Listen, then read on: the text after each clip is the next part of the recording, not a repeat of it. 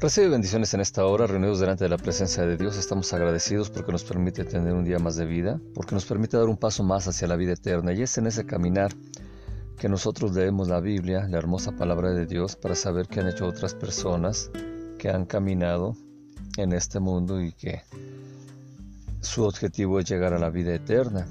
Así que leemos la palabra y esto nos permite a nosotros fortalecernos y saber que Jesucristo, nuestro Señor, Él nos vuelve a abrir el camino a la vida eterna y ahora para nosotros es más fácil seguir ese camino a la vida eterna. Así que en esta hora te invito a leer eh, la palabra de Dios en el libro del Génesis capítulo 50, donde la palabra de Dios nos dice, entonces se echó José sobre el rostro de su padre y lloró sobre él y lo besó. Y mandó José a sus siervos los médicos que embalsamaran a su padre, y los médicos embalsamaron a Israel y le cumplieron cuarenta días, porque así cumplían los días de eh, los embalsamados y lo lloraron los egipcios setenta días. Y pasados los días de su luto habló José a los de la casa de Faraón diciendo, Si he hallado gracia en sus ojos, les ruego que hablen en oídos de Faraón diciendo, mi padre me hizo jurar diciendo, He aquí que voy a morir en el sepulcro que cabe para mí en la tierra de Canaán, allí me sepultarás. Luego, pues que vaya yo ahora y sepulte a mi padre, volveré. Esto les ruego. Y Faraón dijo, Ve y sepulta a tu padre como él te hizo jurar. Entonces José subió para sepultar a su padre y subieron con él todos los siervos de Faraón, los ancianos de su casa y todos los ancianos de la tierra de Egipto, y toda la casa de José y sus hermanos y la casa de su padre. Solamente dejaron en la tierra de José sus niños y sus ovejas y sus vacas. Subieron también con él carros y gente de a caballo y se hizo un escuadrón muy grande. Llegaron hasta la era de Atat, que está al otro lado del Jordán, y endecharon allí con grande y muy triste lamentación, y José hizo a su padre duelo por siete días. Y viendo los moradores de la tierra, los cananeos, el llanto en la era de Atad, dijeron, Llanto grande es este de los egipcios. Por eso fue llamado su nombre Abel Misraín, esto es, pradera de Egipto o el llanto de Egipto, que está al otro lado del Jordán. Hicieron pues sus hijos con él según les había mandado, pues lo llevaron sus hijos a la tierra de Canaán y lo sepultaron en la cueva del campo de Macpela, la que había comprado Abraham con el mismo campo, para heredad de sepultura de Efrón el Eteo al oriente de Manre. Y volvió José a Egipto él y sus hermanos y todos los que subieron con él a sepultar a su padre, después que lo hubo sepultado. Viendo los hermanos de José que su padre era muerto, dijeron, quizá nos aborrecerá José y nos dará el pago de todo el mal que le hicimos. Y enviaron a decir a José, tu padre mandó antes de su muerte diciendo, así dirán a José, te ruego que perdones ahora la maldad de tus hermanos y su pecado porque mal te trataron. Por tanto, ahora te rogamos que perdones la maldad de los siervos del Dios de tu padre. Y José lloró mientras hablaban. Vinieron también sus hermanos y se postraron delante de él y dijeron, Henos aquí por siervos tuyos. Y le respondió José, No teman, ¿acaso estoy yo en lugar de Dios? Ustedes pensaron mal contra mí, mas Dios lo encaminó a bien para hacer lo que vemos hoy, para mantener en vida a mucho pueblo. Ahora pues, no tengan miedo, yo los sustentaré a ustedes y a sus hijos. Así los consoló y les habló al corazón. Y habitó José en Egipto, él y la casa de su padre, y vivió ciento diez años José. Y vio José los hijos de Efraín hasta la tercera generación. También los hijos de Maquir, hijo de Manasés, fueron criados sobre las rodillas de José. Y José dijo a sus hermanos, Yo voy a morir, mas Dios ciertamente les visitará y les hará subir de esta tierra a la tierra que juró a Abraham, a Isaac y a Jacob e hizo jurar a los hijos de Israel diciendo, ciertamente los visitará y haréis llevar aquí mis huesos. Y murió José de edad de ciento diez años. Y lo embalsamaron y fue puesto en un ataúd en Egipto. Así que, si tú has seguido con nosotros durante este tiempo, te habrás dado cuenta que hemos estado leyendo el libro del Génesis, que hemos estado aprendiendo cosas tan ricas, tan impresionantes, y que también ahora estamos terminando este libro del Génesis. 50 capítulos forman el libro de Génesis y los hemos terminado, han sido de gran bendición.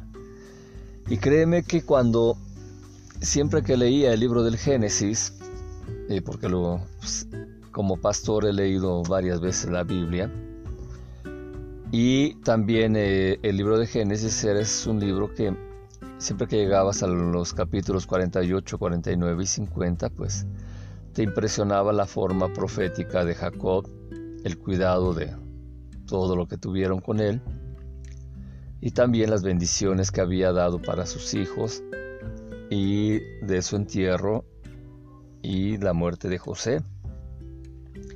Sin embargo, a lo que tenemos nosotros en esta oportunidad de, aprender, vamos a ver varias cosas con respecto de lo que sucedió en esos momentos, porque para mí ha sido impresionante qué es lo que había sucedido y cómo había sucedido y por qué tanta gente había ido a sepultar a, a Jacob, no nada más del pueblo de Israel, sino también del pueblo de, de Egipto y estas dudas van a quedar aclaradas hoy. Así que vamos a ver, por ejemplo, en lo que es la, costumbre oriental, dice que eh, murió Jacob y José lloró en el rostro de su padre y lo besó. Y José mandó a los siervos, a los médicos, embalsamar a su padre y embalsamaron a los, los médicos a, a Jacob, que es Israel.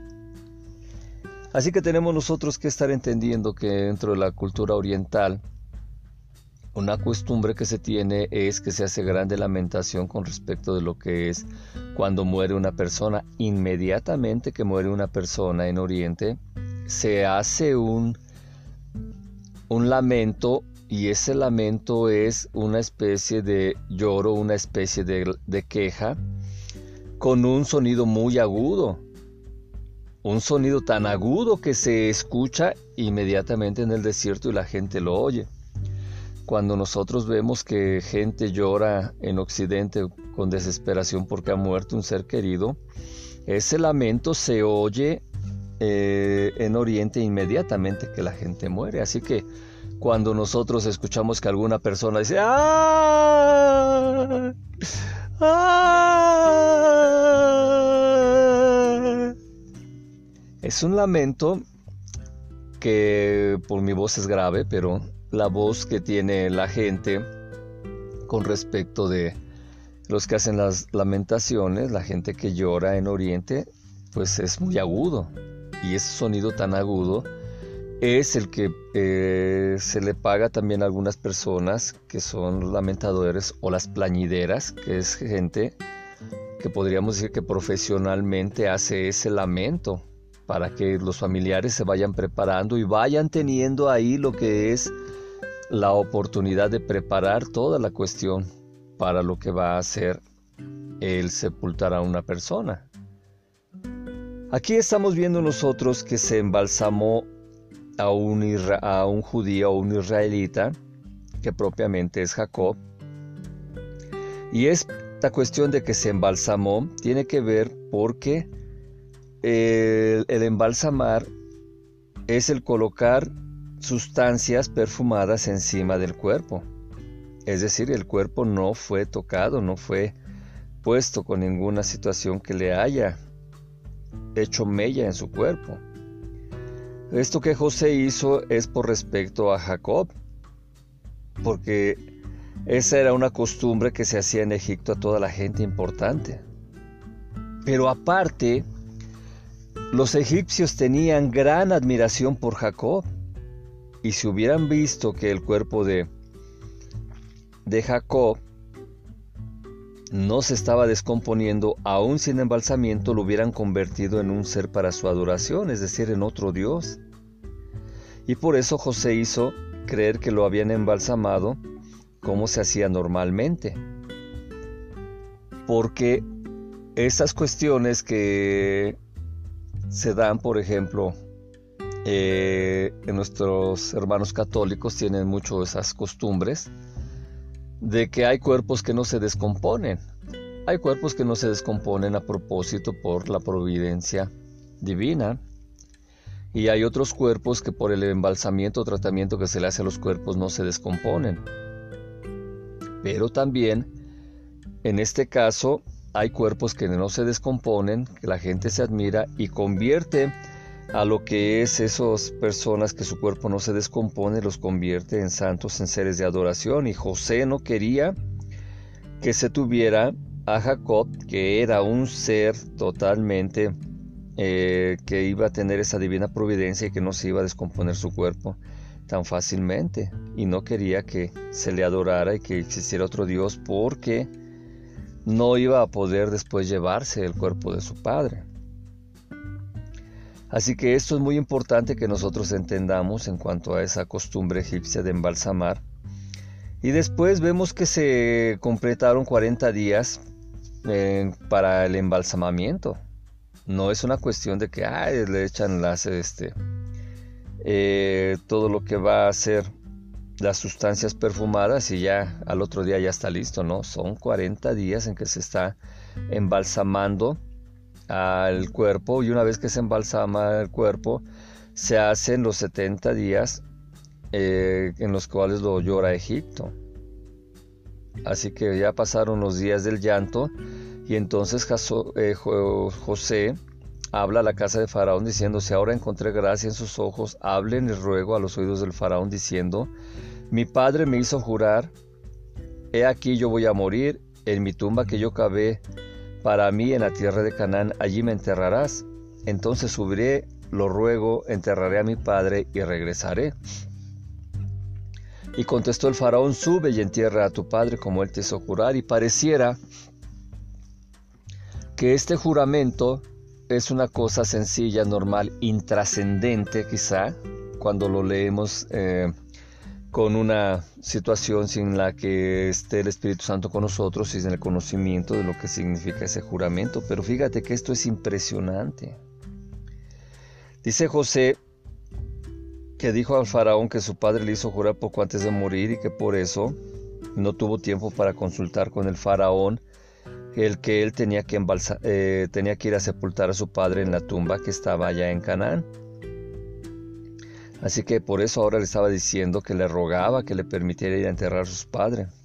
Pero fíjate, la respuesta de Faraón tiene que ver en ese juramento. Ahí le está diciendo que con ese juramento que él hizo tiene mucha profundidad. El faraón le dio a entender que si no fuera por el juramento, no hubiera dejado sacar de Egipto el cuerpo de Jacob porque Jacob fue una persona muy especial que salvó a Egipto de los años de hambruna. Pues aunque se había dicho que iban a ser siete años de hambruna, su bendición la acortó a dos años.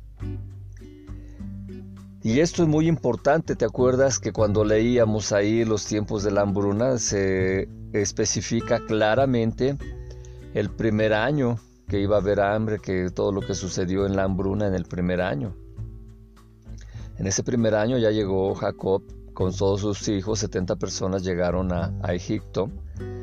Y ahí, en el segundo año, José hizo todas esas normas y legisló los impuestos y la forma en que les vendía pan y, se salvó Egipto, precisamente porque estaban teniendo esa manifestación tan importante que la hambre duró en vez de siete años solamente dos. La Biblia no habla ni la Torah habla de que, qué pasó en el año tercero, cuarto, quinto, sexto y séptimo. Habla únicamente de dos años y precisamente es porque con la presencia de Jacob, el profeta, el siervo de Dios, ahí se acortó la hambruna. Pero aparte, Faraón no obligó a José a transgredir su juramento, pues si lo hacía, también José podría transgredir el juramento de fidelidad que hizo al Faraón. Y esto tiene que ver cuando Faraón nombró a José, cuando le da el nombramiento a José de que él sería el segundo hombre más importante en la tierra de Egipto, solamente después de Faraón, le hizo jurar a José de que no revelara a nadie que sabía un idioma más que los que sabía el faraón. Así que para poder llegar a estar frente al trono de Faraón, había que subir 70 peldaños. Y en cada peldaño se tenía que estar hablando en un idioma distinto. Así que 70 peldaños igual a 70 idiomas. Y así estamos viendo que José le habló en los 70 idiomas que había. Es decir, subió los 70 peldaños y cuando estuvo frente a Faraón, le habló en hebreo. Pero este idioma no lo había aprendido el Faraón. Y por eso le dijo que jurase que iba a guardar el secreto, pues si no, lo haría matar inmediatamente por los guardias. Es decir, nadie podía saber que Faraón sabía 70 idiomas y que José 71 y que entonces eh, José era más importante que Faraón y José podía ocupar el lugar de Faraón. Por lo tanto, para que eso no sucediera, el Faraón iba inmediatamente a mandar a matar a José y podría decir que no sabía los 70 idiomas. Y esa transgresión quedó en un secreto, en un juramento entre Faraón y José. Así que ahora estamos viendo qué es lo que sucede con respecto del versículo 13. Dice que lo alzaron sus hijos a la tierra de Canaán y lo enterraron en la cueva del campo, la doble que había comprado Abraham al campo para posesión de cementerio de Efrón el, Eteo sobre la paz de Manré. Así es de que ahí estamos viendo algo muy importante. Esto yo espero que también te impresione. Yo estoy impresionado con los 70 peldaños que subió José, 70 idiomas, 71 idiomas para José, 70 idiomas para Faraón. Estoy impresionado con la situación que se ha manifestado respecto de que embalsamaron a Jacob y de que ahí no lo quisieron y eh, eh, José no quiso que hicieran un dios a su padre Jacob. Y también estamos impresionados con ese juramento que tiene esos dos aspectos. Ahora vamos a ver una tercera cosa muy impresionante con respecto al versículo 13 que acabamos de leer. Dice que cuando quisieron ir a enterrar a Jacob en la cueva de Hebrón, apareció Esaú. Y este tercer punto que vamos a ver es la muerte de Esaú. Yo nunca había leído eh, cómo había muerto Esaú. Se hablaba de que José llegó y de que José estuvo allí en la, en la tierra, eh, perdón, eh, Jacob y Esaú. Regresó Jacob, Esaú se quedó en su tierra y Jacob siguió más adelante hacia Canaán, pero ya no se sabía más de la muerte de, de, Esaú. ¿Qué había sucedido con Esaú? Y es en ese sentido que nosotros estamos viendo aquí en este versículo en la Torá lo que sucedió. Dice que apareció Esaú con su ejército para impedirlo, argumentando que solo le pertenecía a él por ser el primogénito, cosa que era verdad, pero que él había vendido su primogenitura. Así que José y sus hermanos le recordaron que él, luego de fallecer Isaac, hizo un contrato con Jacob que le cedía a Esaú toda su parte de la herencia, la cual era enorme, a cambio de recibir en el futuro toda la tierra de Israel. Entonces Esaú, sabiendo que estaría en Egipto, les exigió que mostraran el contrato. Ante tal vileza, ante tal situación de ultraje que estaba haciendo Esaú y su ejército, a Jacob con los restos de a José, perdón, con los restos de Jacob y toda la gente que estaba ahí. esa, esa falta de respeto que estaba haciendo al difunto, Jusín, hijo de Dan, se abalanzó rápidamente y de un golpe de espada recio y certero cortó la cabeza de Esaú, la cual rodó cayendo en el interior de la cueva. La gente de Esaú quiso vengarse, pero fueron rechazados por el pueblo de Israel y el ejército egipcio. Luego enterraron a Jacob, y los hijos de Esaú llevaron su cuerpo a Seir.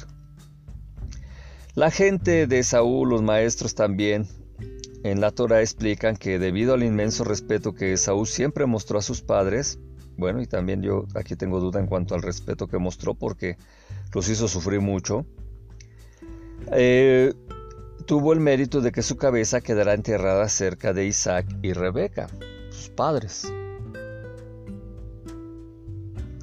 Así que ahí estamos viendo nosotros cómo se fue dando esta situación y estamos viendo nosotros que aquí sucede también en nuestros días que la gente pelea por el cuerpo. Digo, ahora a mí me ha impactado mucho en la muerte de José José, que ya va de tener un año, me parece, dos, no recuerdo bien. Pero a mí me impresionó la, la forma en que el cuerpo de este hombre, José José, según las dos familias que, que tenían ahí, que se, con las unas de las dos personas, bueno, una, dos mujeres de, con las cuales se casó José, pues se casó parece que tres veces, pero por lo menos esas dos eh, mujeres eh, que se casaron con José José reclamaban el cuerpo de José José. Y la hija de ese segundo matrimonio, ella decidió ahí que entonces se incinerara el cuerpo, llegaron a un acuerdo que se incinerara el cuerpo y que la mitad de cenizas quedaran en Estados Unidos y la otra mitad que, quedaran en, en México. Una cosa que es eh, muy trágica, la verdad. Y que también vemos que en varias eh, situaciones en las que muere alguna persona y las familiares ahí están peleando cosas, están peleando cosas que ya ni se acuerdan, como Esaú peleando su primogenitura, pues si la había vendido y aparte la había menospreciado, y ahora apareció para hacer esto y ahí fue quitada su cabeza y quedó enterrada en la cueva. Fíjate que esto también yo no, no lo sabía, pero sabía nada más que habían quedado en la cueva eh, Abraham, Sara, Isaac, Rebeca, y Jacob y Lea, pero ahora también ahí quedó la cabeza de Saúl. Vaya cosa. Así que estamos viendo esto ahora. Vemos que también tenían miedo los hermanos de José porque José ahora podría vengarse. Y así dijeron,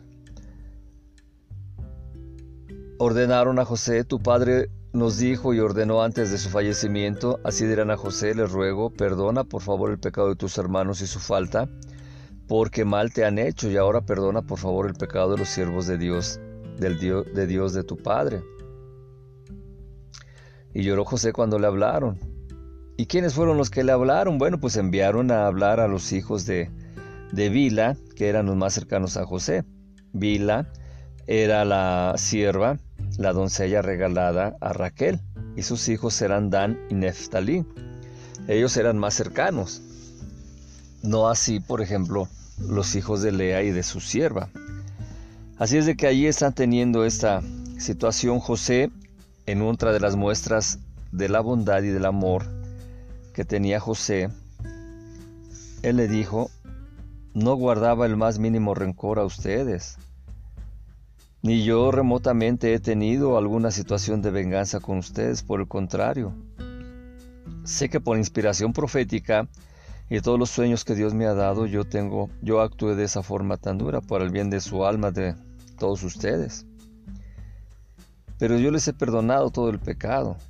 Así que, de haberse opuesto al cumplimiento de aquellos que anunciaban la voluntad divina, no se habría tenido tal cumplimiento profético ni tanta providencia divina en su vida.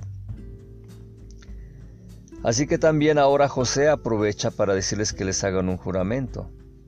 Entramos al versículo 25. Y así dice que José vivió 110 años. Y en esos 110 años que vivió, él vio a sus hijos de Efraín hasta la tercera generación y a los hijos de Magir, hijos de Manasés, fueron criados sobre sus rodillas. José dijo a sus hermanos, yo falleceré, pero Dios recordar los habrá de recordar, los subiré a ustedes de la tierra, esta a la tierra que he jurado a Abraham, a Isaac y a Jacob. E hizo jurar José a los, hermanos, a los hijos de Israel diciendo, recordar, habrá de recordar Dios a ustedes entonces habrán de subir mis huesos de aquí. Y falleció José de 110 años. Lo embalsamaron y lo colocaron en un féretro en Egipto. Así que a lo mejor tú has leído este final y a lo mejor con emoción, a lo mejor con desesperación por terminar de leer el libro del Génesis, pero aquí se está dando una clave muy importante. Prácticamente podemos decir que el quinto punto que vemos hoy es precisamente ese juramento. Cuando lees las palabras que se están mencionando, recordar, habrá de recordar Dios a ustedes, entonces habrán de subir mis huesos. Esta es una expresión impresionante. Esta expresión tiene que ver con la promesa de que cuando salieran de Egipto iban a llevar su cuerpo con ellos para hacerse enterrado en Israel. Y así les estaba diciendo que cuando llegara el momento establecido por Dios, en ese pacto que había hecho con Abraham, así Dios enviaría un Salvador. Y ese enviado, e, ese Salvador, que sería más tarde, nos enteramos que es Moisés, ese, ese Salvador, ese legislador que es eh, Moisés, él les iba a dar una seña con la cual sabrían solamente los más ancianos y se transmitía de hombre a hombre secretamente. Así se transmitió de Abraham a Isaac, de Isaac a Jacob y de Jacob a José. Y de José se transmitió a sus hermanos. Y esto lo fueron transmitiendo hacia los más ancianos que había en cada generación para que estuvieran al pendiente de esa frase. Porque esa frase la diría el enviado que iba a sacar a los hijos de Israel de Egipto. Y así iba a demostrar que realmente él era el verdadero libertador. Así que la frase era, en una traducción al español, recordar, he recordado a ustedes. Y eso lo vemos en Éxodo 3:16 que es una frase que se está usando y que se está viendo ahí cuando está Moisés. Ya es impresionante lo que vamos a ver con Moisés también. Dios habla a Moisés y le dice que vaya a Egipto, que saque a su pueblo. Y Moisés le dice, yo vendré a los hijos de Israel y les diré, el Dios de sus padres me envió a ustedes y ellos me pregunten cuál es su nombre, ¿qué les diré? Entonces dijo Dios a Moisés, seré el que seré. Y dijo además, así dirás a los hijos de Israel, el que seré me envió a ustedes. Dijo además Dios a Moisés, así dirás a los hijos de Israel, el Eterno, Dios de sus padres, Dios de Abraham, Dios de Isaac y Dios de Jacob, me envió a ustedes. Este es mi nombre para siempre y este es mi recuerdo para cada generación. Anda, Reunirás a los ancianos de Israel, reunirás a los ancianos de Israel y les dirás, el eterno Dios de sus padres se mostró a mí, Dios de Abraham, Dios de Isaac y Dios de Jacob, diciendo, recordad, he recordado a ustedes y a lo que les hacen en Egipto. Ahí está la palabra clave, ahí está la contraseña, ahí está la frase. Oh Padre, cuánto te amo, Padre Dios. Allí está esa frase, esa clave que se transmitió de generación en generación y que por tener ellos ese tiempo que tuvieron de esclavitud, todo ese tiempo que ellos estuvieron teniendo siendo esclavos, esa generación, esa contraseña pasó de generación en generación y fue transmitida a los ancianos en cada generación. Y cuando Moisés llega precisamente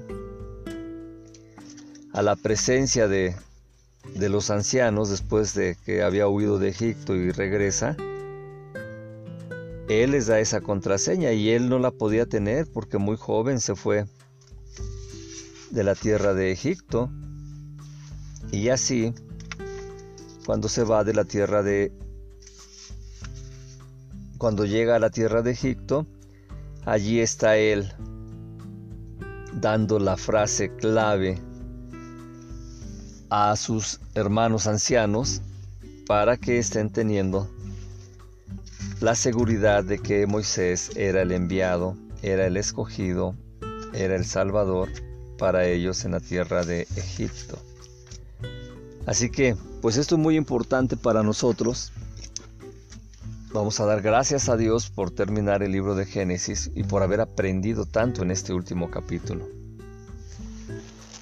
Así que en esta hora te invito a que repitas esta oración conmigo. Padre Dios, en nombre de Jesucristo tu Hijo, al cual recibo como mi dueño, como mi Señor, como mi Salvador, Señor Jesús, te pido que quites mi nombre del libro de la muerte y que lo pongas en el libro de la vida. Y en esta hora, Padre, en nombre de mi Señor Jesucristo, te agradecemos que nos has permitido terminar de leer el libro del Génesis, de haber aprendido cosas tan importantes en el libro de Génesis.